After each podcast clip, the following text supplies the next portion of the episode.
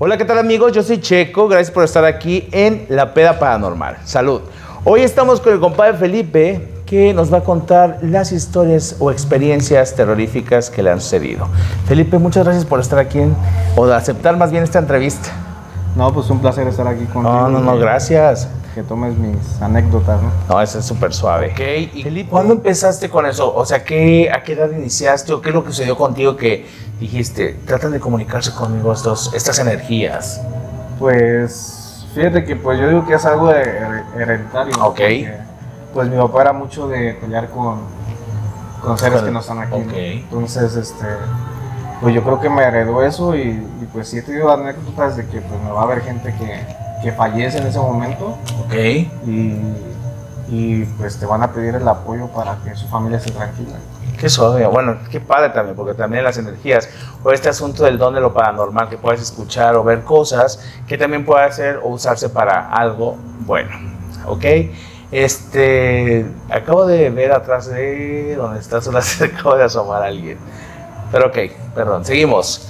Entonces, cuéntanos Felipe, este, ¿qué más nos, qué te ha sucedido? ¿Ha sido más fuerte que has tenido? Que digas, eso me ha impactado o me ha marcado un poquillo en la vida. Pues más que nada muchos le llaman viajes astrales, ¿no? Ah, qué padre. viajes astrales que tienes pues Ujú. cuando duermes, que llegas a, pues, al sueño profundo y Sí, claro. es cuando puedes estar en una parte y ver qué, qué está pasando, ¿no? Sí. Es lo más fuerte que me ha pasado. Pero ¿cómo nos podías platicar o ponernos en contexto de que lo que sucedió? ¿Qué, ¿Cómo fue tu primer viaje astral? ¿Estabas en dónde o qué sucedió? ¿Cómo te diste Pues cuenta? me pasó aquí en Chihuahua. En Chihuahua, ¿ok? Cuando yo llegué aquí, pues fue el primer viaje astral que hice. Sí, Pues es algo que, que pues no me explico, ¿no? El cómo Ok. puedo estar en mi ciudad, sí. estando yo aquí, ¿no? Y ver a mi familia y, y ver a mi mamá y incluso hasta pues, platicar con mi papá, ¿no? Y que ya no está aquí en este mundo. o sea, Ok, en este plano. Viajes astrales que pues yo he tenido. ¿Qué tal? Qué suave. Tú me comentabas que en tu casa llegaste a ver o escuchar como la llorona, dijiste una vez o algo así, nos podías contar al respecto. Pues mira, pues como ves me gusta la cantada, ¿no? Sí, sí, sí. Entonces pues yo era de las personas que me subía a la azotea, pues obviamente a cantar una aplicación que había en el celular. Y pues obviamente pues se escuchaba, ¿no? Ok. se escuchaba y pues pues es un, un sonido que pues sí te pone la piel chinita, ¿no? Sí. Te paraliza en ese momento y dices, ay güey, pues, ¿qué está pasando? no?" Y nos puedes explicar cómo tú la escuchaste, porque ya ves que hay muchas personas que dicen, ay, es que hay mis hijos, o que, ay, ¿tú cómo la escuchaste? Pues como si fuera un lamento, no, no, no como dicen que ay mis hijos, eso no, no Sí, es cierto. O sea, es un lamento así como un grito que pues cuando lo escuchas lejos, Sí. está cerca, ¿no? Claro. Y afortunadamente o desafortunadamente pues nosotros vivimos al lado de un río. Uh, qué tal, es lo mero, mero bueno de la energía, donde se capta más. Entonces, supuestamente las historias de antes es que había una piedra en medio del río y la llorona Ajá. siempre llegaba y se peinaba. Ah, O la baba, ¿no? No, se peinaba, siempre llegaba y se peinaba y pues echaba su lamento. ¿no?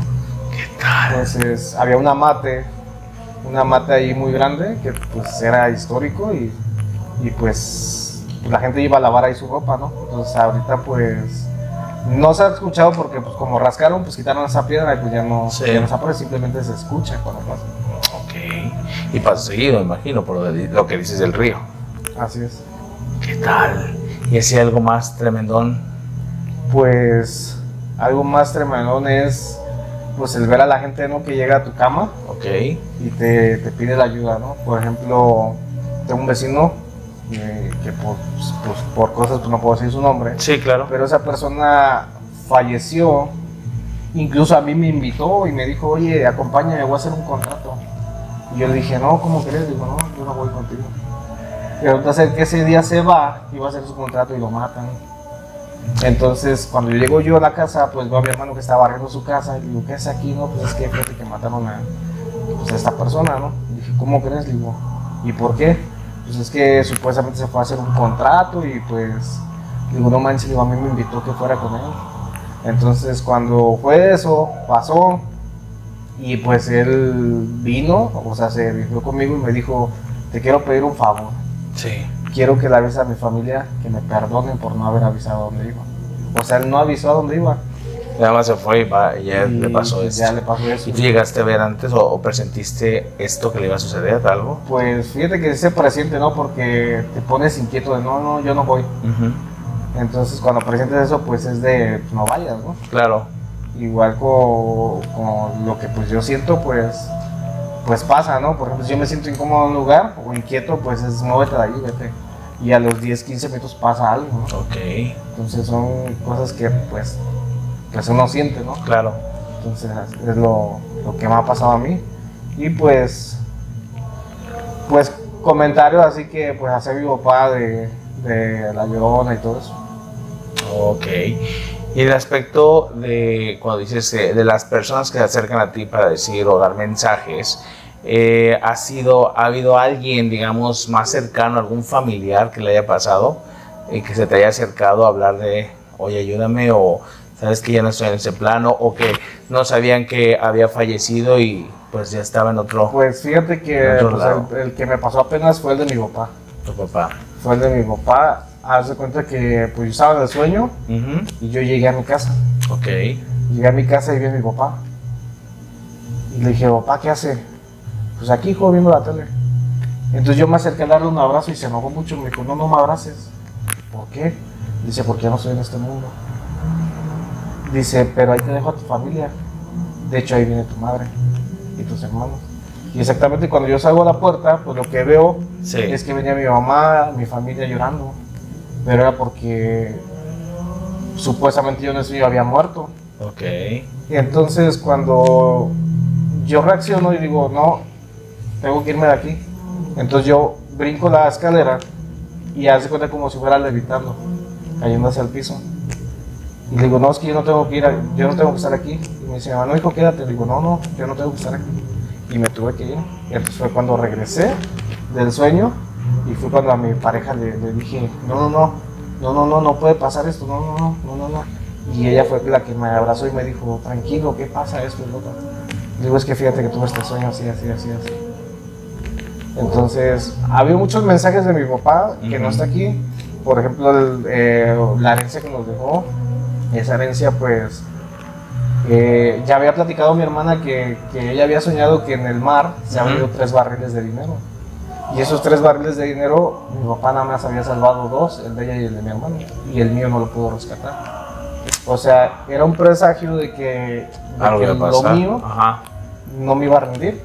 Ok. Entonces, cuando pasa eso, me platica mi hermana y a mí me secuestran. Ah, qué gacho. Entonces, cuando me secuestran, me quitan todo. Fue por eso. Me quitan lo- todo y fue por el sueño de mi hermana. por- Y yo le dije a mi hermana, ¿sabes qué? Ya no me vuelvas a contar tus sueños. Porque todo lo que dices se cumple. O sea que ya es fa- de familia lo que pasa con ustedes. Sí, sí, sí. sí. ¿Qué tal? Qué fuerte.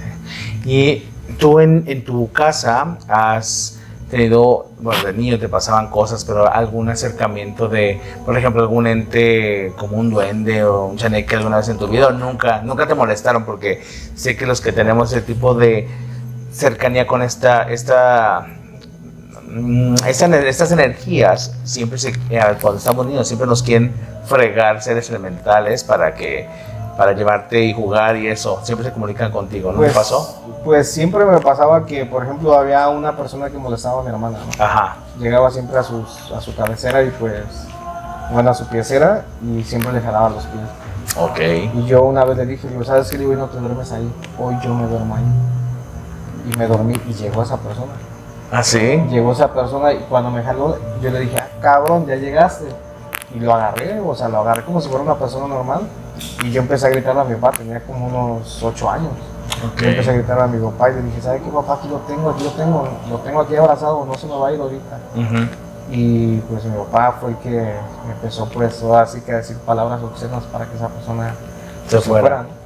sí sí claro decir grosería es lo que se, se acostumbra mucho en muchas veces muchas muchas veces perdón allá en el en el sur dicen ay chinga no sé qué para que se vayan todas esas cosas Sí, o, ahuyenten". o palabras así de la Biblia, de decir, Ah, ok, también. Vete a barrer Jerusalén todo eso, ¿no? sí sí sí Entonces, pues sí, mi familia pues es muy católica y en ese aspecto pues sí, sí, este, pues se cree en eso se creen en todo eso. ¿no? Claro, los rezos, claro que sí. Y Felipe, no sé si nos puedes comentar eh, ¿qué, qué traes contigo. ¿Ese es un, un collar de protección o nos puedes dar una explicación? Pues mira, eh, te voy a platicar así rápido. Ah, hace como dos años yo me encontré a tres personas Ok. que en mi vida he visto. Yo antes trabajaba haciendo portabilidades en la calle. Ok, Entonces, gente en el distrito que yo me encontraba que me decía, me regañaban. Oye, ¿sabes qué? Dice, tú no tienes que estar aquí. Oiga, señora, ¿pero ¿por qué? Si estoy trabajando. No, dice, está escrito que tú tienes que tener mucha abundancia de dinero, no debes de estar aquí. Pero mira, dice, te voy a comprar tu producto, únicamente porque te tienen bien trabajado. Oye, dije, "Ah, señora, está loca, ¿no? Y me di la vuelta y me fui. Pero a los ocho días me encuentro otra persona que me dice lo mismo.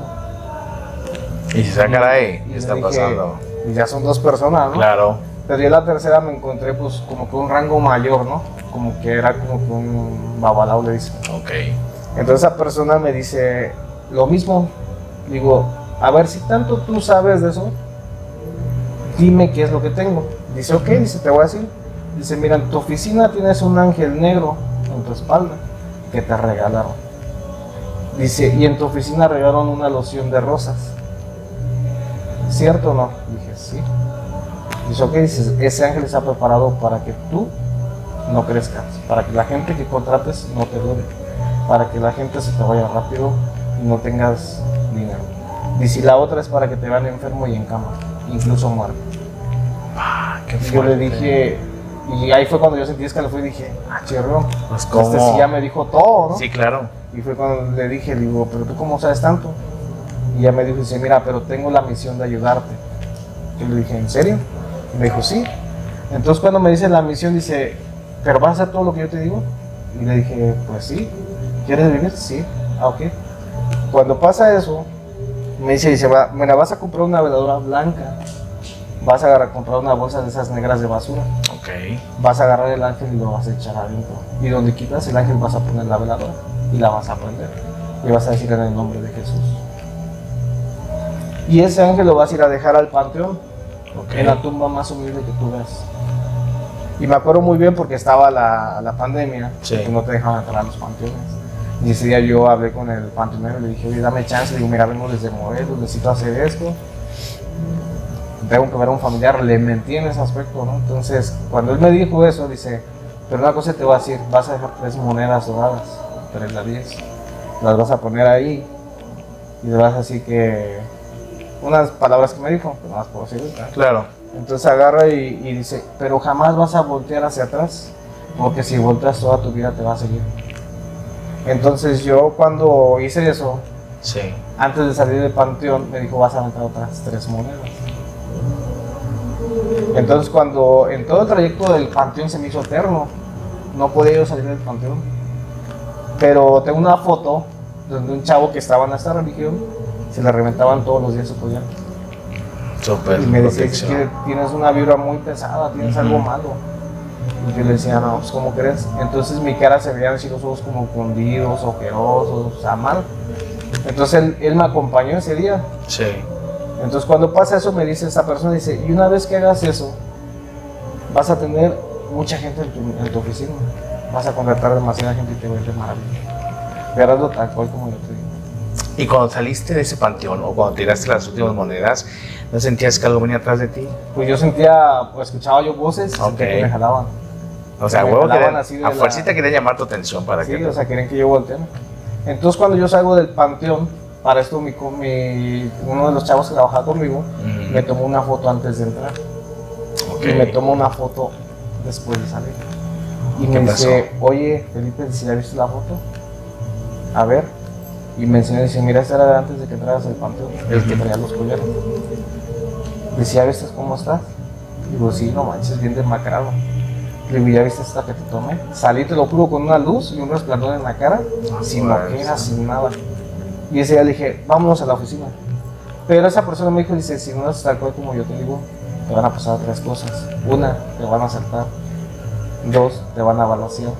Ah, la qué fuerte. Y la tercera, ya no me acuerdo qué me dijo, pero eran tres cosas malas. Lo tienes que hacer tal cual como yo te digo. Entonces yo iba con miedo, ¿no? Pues Dije, claro, imagínate. si no lo hago tal cual, pues me van a pasar tres cosas. desmadre, sí, claro. Entonces cuando salgo, pues ya que me enseñó la foto, digo, vamos a la oficina. Era domingo. Dime quién pide trabajo en domingo. Nadie. Nadie. Entonces ese día llego, abro la oficina, subo la cortina y me llegan 30 entrevistas. Ah, la tierra, ¿qué tal? Qué fuerte, güey, qué, qué buen, este, buen punto para que salieras adelante. Y después de eso, pues conocí a una persona que Ah. estaba dentro de la religión de, de la religión yoruba. Ok. Entonces esa persona, su hija es este, montadora. Entonces ella, ella le dijo a su hija, oye hija, ¿qué pasa si Felipe se llega a rayar con la religión? Uy mamá, si te digo ni me lo vas a creer. Él va a tener muchísima lana, muchísimo trabajo, mucha ganancia de dinero, le va a ir súper bien. Y no le hice caso. Ya ves, no, no te habíamos visto ya, güey. Ah, no. No le hice caso. Y entonces sé que cuando pasa lo de mi papá, Sí. pues a mí me dicen, oye, ¿estás preparado para un secuestro? Yo le dije, no. O alguna persona de tu familia, digo, no, tampoco. Pues pero tuve una pérdida de mi papá, pues otra pérdida, pues no, no Pues la- no, le va a aguantar, ¿no? ¿Cómo Y crees? pensé, pues yo en mi mamá, ¿no? Dije, no, pues mi mamá no la va a aguantar. Entonces dije, no. Dice, ok, dice, te voy a consultar. Y me consultan y me dice, tenemos que rayarte urgente. Urgente ya. Porque andan detrás de ti. Y sí, andaban detrás de mí, traían una camioneta muy bonita. Y andaban detrás de mí las personas malas.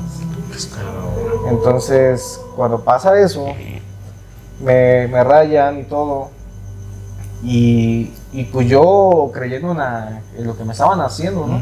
Incluso la persona que me rayó me dijo, tu papá está aquí presente. Tu papá está de acuerdo con lo que estás haciendo. Y yo dije, en verdad, sí, dice, tu papá está aquí. Todo el tiempo ha estado cuidándote. Y él no se va a ir y te va a estar siempre cuidando. ¿Qué tal? Qué suave. Entonces pasa eso. Y yo me rayo. Y me dicen, ok, ya te rayaste. Tuve que hacer yo un viaje a- al mar para que, pues ahí con las energías del mar, pues hicieran todo el trabajo. y todo. Claro. Entonces cuando regresé, como a los dos meses, me pasa lo que me dicen. Dice, te va a pasar, pero la vas a librar. No te van a tocar ni un pelo. Pasa, me hacen lo que me hicieron y me dejan libre así. Obviamente mi familia negocia con mis cosas, ¿no? Materiales Claro. que tengo y, y, pues ahí tuvimos que endeudarnos un poco. Y pues el miedo pues ya no salir y todo eso, ¿no? Entonces, cuando me pasa eso, pues dije, no, pues sí, sí creo en, esto, ¿no? Sí, obviamente. Digo, no dejo de, de creer en eh, eh, que soy católico, ¿no? Claro. Porque eso es lo más apegado pues al catolicismo. ¿Por qué? Porque todos hacen en base a Dios, en base a Jesús, o sea, no es algo malo, es una protección nada más que yo me hice. Entonces cuando pasa eso, pues, pues mucha gente me dice, no, es que estás mal, es que esto es lo otro. Pero probablemente pues, yo lo hice por protección, ¿no? Claro. Y, y yo siempre, pues, en el nombre de Dios, ¿no? O sea, Dios por de delante, que- claro. que es el, pues, el poderoso, ¿no? El- Pero imagínate qué fuerte estar pensando que te puede suceder algo de ese tipo. Un secuestro es algo muy feo. Y estar pues pensando, ¿cuándo será? O te dijeron en dos meses, tres meses. Nunca te dieron fecha, más o menos. No, no me dijeron, dice, te va a pasar y andan detrás de ti. Ok. Andan detrás de ti y, y- y estuve yo como en manda como un mes sin dormir. O sea, en vela total, un mes completito. Y después de que, de que me hacen todo eso, que me dijeron, ya, ya estás listo. Obviamente consultaron a los santos y todo. Y pues ya ellos dieron la autorización de que ya, que tenía que hacer todo el proceso. Obviamente pues sí me salió una, pues, Sí, sí, sí, es cara la religión. Claro. Entonces, eh, pues mucha gente me dicen que pues estoy mal, ¿no? Y que es algo malo, pero pues Cada quien se yo no, yo no le tengo miedo porque digo, es algo que pues quieras o no, pues me salvó a mí. ¿no? Claro. Entonces también lo hice por proteger a mi familia. Sí, claro. No, pero qué fuerte, no deja de ser fuerte. Ah, no manches, Oliver. ¿Y algo más que quieras contarnos que te haya pasado? En Chihuahua hay ese, se puede hacer así en la religión, ¿sí? Eh, pues hay mucho charlatán. Sí, De hecho, cuando me rayaron a mí, que yo consulté a otra persona, me dijo que todo lo que me habían hecho estuvo mal hecho. Ah, Dice, pero ¿qué crees? Que como tú tuviste mucha fe, los santos te están respondiendo como ser. ¿Qué tal? Entonces, pues sí me va bien. Digo, no me quejo, digo, pues afortunadamente tengo pues, bastante trabajo. Sí, No- claro. No, no me falta ahorita. porque pues creo mucho, ¿no? Pero antes de todo pues platico yo con, con mis santos que tengo. ¿no? Sí, claro.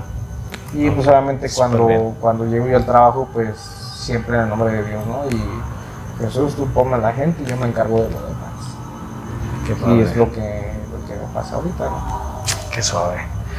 Pues bueno, pues no sé, Felipe, bueno, pues te agradezco mucho que hayas participado en este, en este canal con esta entrevista. Es muy interesante. Justo en este momento cuando estoy con Felipe está bien tremenda la energía. Yo estoy sintiendo muy fuerte.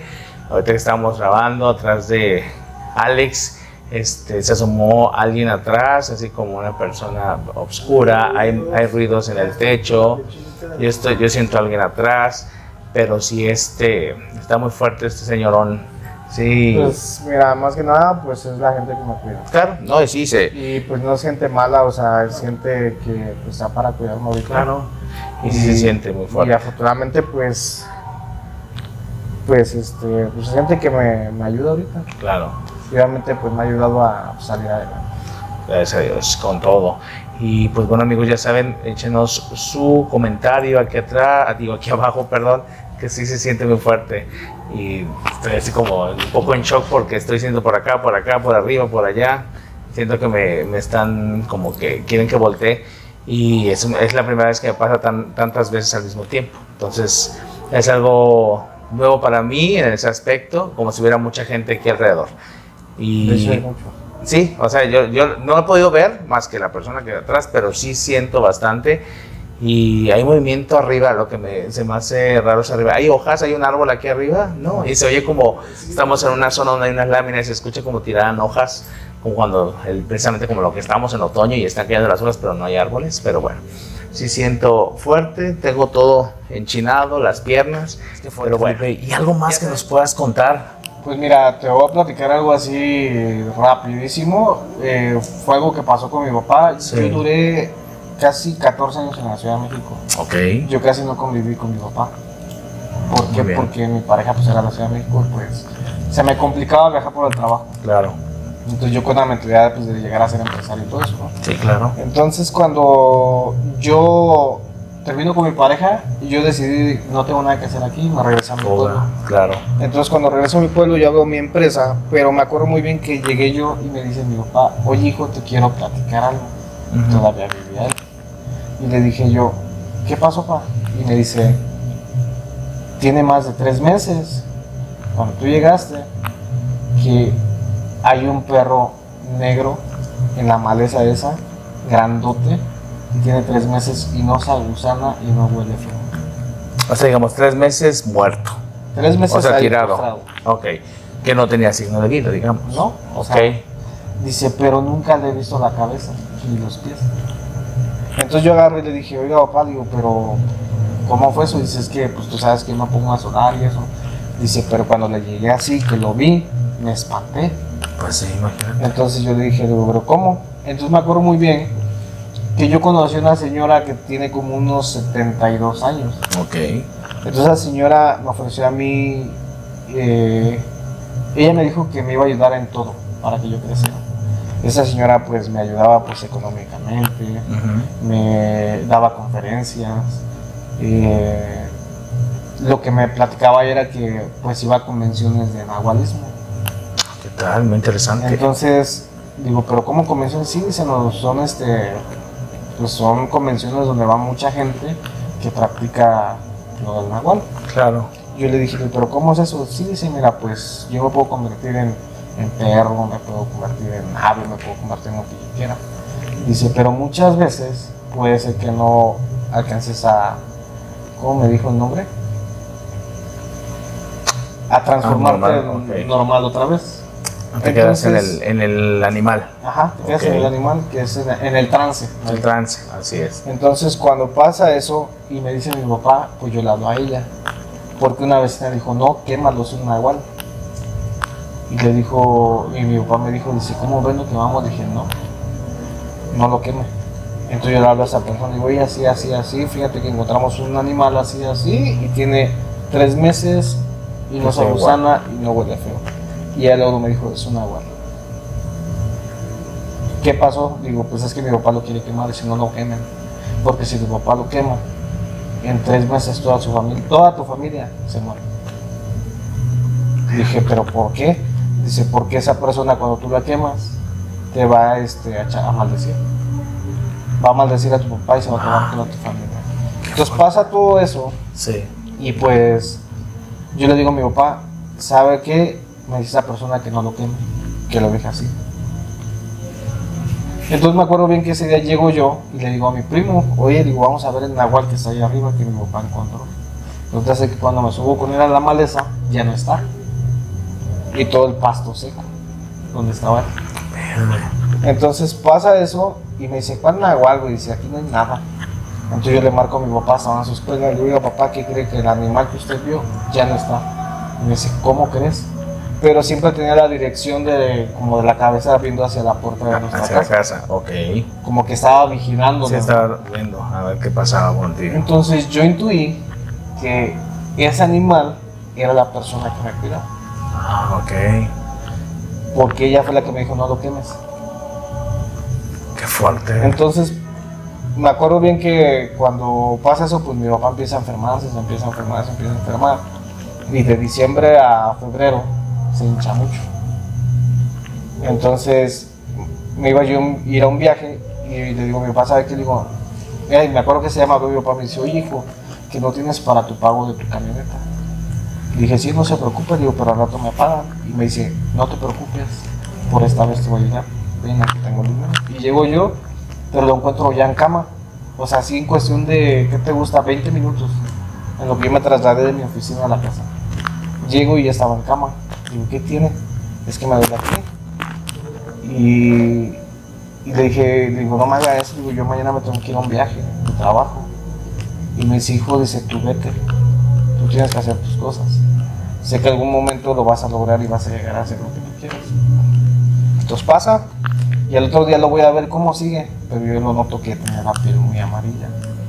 Ah, fuerte. Y le digo, oiga, padre, digo, tiene la piel muy amarilla. Y dice, no chingues. Y se espanta y se para y se el espejo. Dice, no, dice, esa es la lámpara. Dije, no, el color no es la de la lámpara. Porque me viera yo igual. Sí, sí, sí, claro. Entonces se espanta mi papá y me dice, hijo, vete, vete a tu compromiso, te preocupes, yo está bien. Y yo le dije, digo, está bien, digo, me voy a ir, pero lo quiero ver bien. Vaya al médico. Y me dice, sí, hijo, y me acuerdo que ese día llegué, llegué- antes de irme, me dice, ven, te voy a dar una bendición. Y me da la bendición, pero cuando me da la bendición se le salen las lágrimas. Y lo abrazo y le digo, ¿qué tiene? Le digo, ¿por qué me da la bendición así de esa forma, no? Dice, vete a tu compromiso, no te preocupes, yo voy a estar bien. Dije, bueno, digo, le encargo a mi mamá. Y me voy yo. Llegando yo al lugar donde iba a llegar, me habla mi, mi hermana y me dice, oye, eh, mi papá se siente mal. Y le dije, pues ya fueron al médico y me dice, ya. Entonces cuando van al médico, él ya llevaba cuatro días con la vesícula reventada. ¿Y no había sentido ni nada? No, sí, sentía dolor y todo. Por eso era que la piel se le había tornado amarilla. Sí, claro. Entonces cuando pasa eso, pues yo le y ya pues obviamente porque como ya estaba infectado y todo, pues empezaron las temperaturas, todo eso. Y cuando fallece mi papá, hace cuenta que nadie quiso recibir el cuerpo más que yo. Mi hermano pues tenía miedo, mi hermana pues tenía miedo y pues yo no iba a permitir que mi mamá lo hiciera. Claro. Entonces cuando yo voy camino hacia recibir el cuerpo de mi papá para que me dieran el acta de defunción, yo escuchaba como mi papá me chiflaba. Y hacía un chiflido así especial, o sea, nadie lo hacía más que él. Y en el aire. Y un silencio total y el chiflido. Pasa. Cuando le hablo a esa persona, digo, oye, ¿qué crees? Digo, mi papá acaba de fallecer. Si no me digas eso, no me digas eso, por favor. Y se puso a llorar mucho, la que era náhuatl. Ujú. Y le dije, dije, pero pues, pues me siento muy triste, digo, me siento muy mal, digo, a lo mejor soy más fuerte ahorita porque pues no tuve que mucha cercanía con mi papá, ¿no? Pero al final nada más le disfruté un año. Entonces pasó todo eso y resulta ser que pues le, la, la voy a dejar a su casa esta persona y me dice, ten cuidado. Dije, ¿por qué? Dice, porque este año vas a tener una pérdida más fuerte y es tu mamá. No manches. Dice, y si no te la llevas contigo, tu mamá no va a durar. Entonces yo me esperé todo un año con mi mamá, hasta que yo viera que estaba ya bien. Fue cuando yo decidí salir de allí y venir para Chihuahua. Ok. Entonces, cuando pasa eso, pues yo obviamente dije, yo la mandé a la fregada, ¿no? Dije, ¿sabes qué? Pues con mi familia no te metes, ¿no? Y a la fregada, ¿no? Sí, claro. Y la borré del mapa y todo. Pero sí, sí siento que fue a causa de todo eso que, que a mi papá le, le pasaba Me eso. pasó, se enfermó también. Entonces, en conclusión, es de que tú sí crees que existen los nahuales. Sí, ah, pero después de eso, que te digo que vimos el perro, que la maleza estaba Claro. seca, resulta ser que ese día me salgo yo a fumar un cigarro en el barandal de mi casa y un perro muy grande, negro, que venía de la esquina de mi casa. Y se para exactamente frente a mí y me voltea a ver así. Se un cuadró. rato y regresa su mirada y sigue su camino. Después de que yo ya había mandado a la fregada sí, y claro. Y dije, ahorita voy a ver si es un nahual. ¿Por qué? Porque pues en esa calle hay muchísimo perro. Entonces cuando pasa un nahual o algo que no es de aquí, pues a los ladrar. perros ladran mucho. Claro. Entonces puedo jurar que ni un perro le ladró. Así de 80 a 100 perros que hay en esa calle, Nada. ni un solo perro le ladró. Yo nomás veía cómo se iba a lo lejos. A lo lejos, a lo lejos. ¿Qué tal? Qué fuerte. Y de ahí pues ya no supe yo nada ni de esa persona. Ni de otra. nahual. Entonces ya saben, sí existen los nahuales. Sí, sí existen. Y aquí ya no los has visto mucho. Aquí no. no, no, no. Aquí en Chihuahua no, no he visto nada de eso. Únicamente pues los sueños que tengo y, Y los viajes. y los viajes, ¿no? Qué suave. Aquí, échenle, denle like, perdón, échenle ahí un comentario abajo por si escucharon, vieron algo para irnos al, al minuto, al tiempo que nos mencionan ustedes. Eh, denle like al video, compártanlo y ya saben que deben suscribirse. Ya llegamos a los mil seguidores, vamos por más. Les agradezco mucho su apoyo. Le agradezco mucho a Felipe que haya estado aquí, que me ha hecho experimentar otras cosas en una entrevista. Está muy padre el asunto.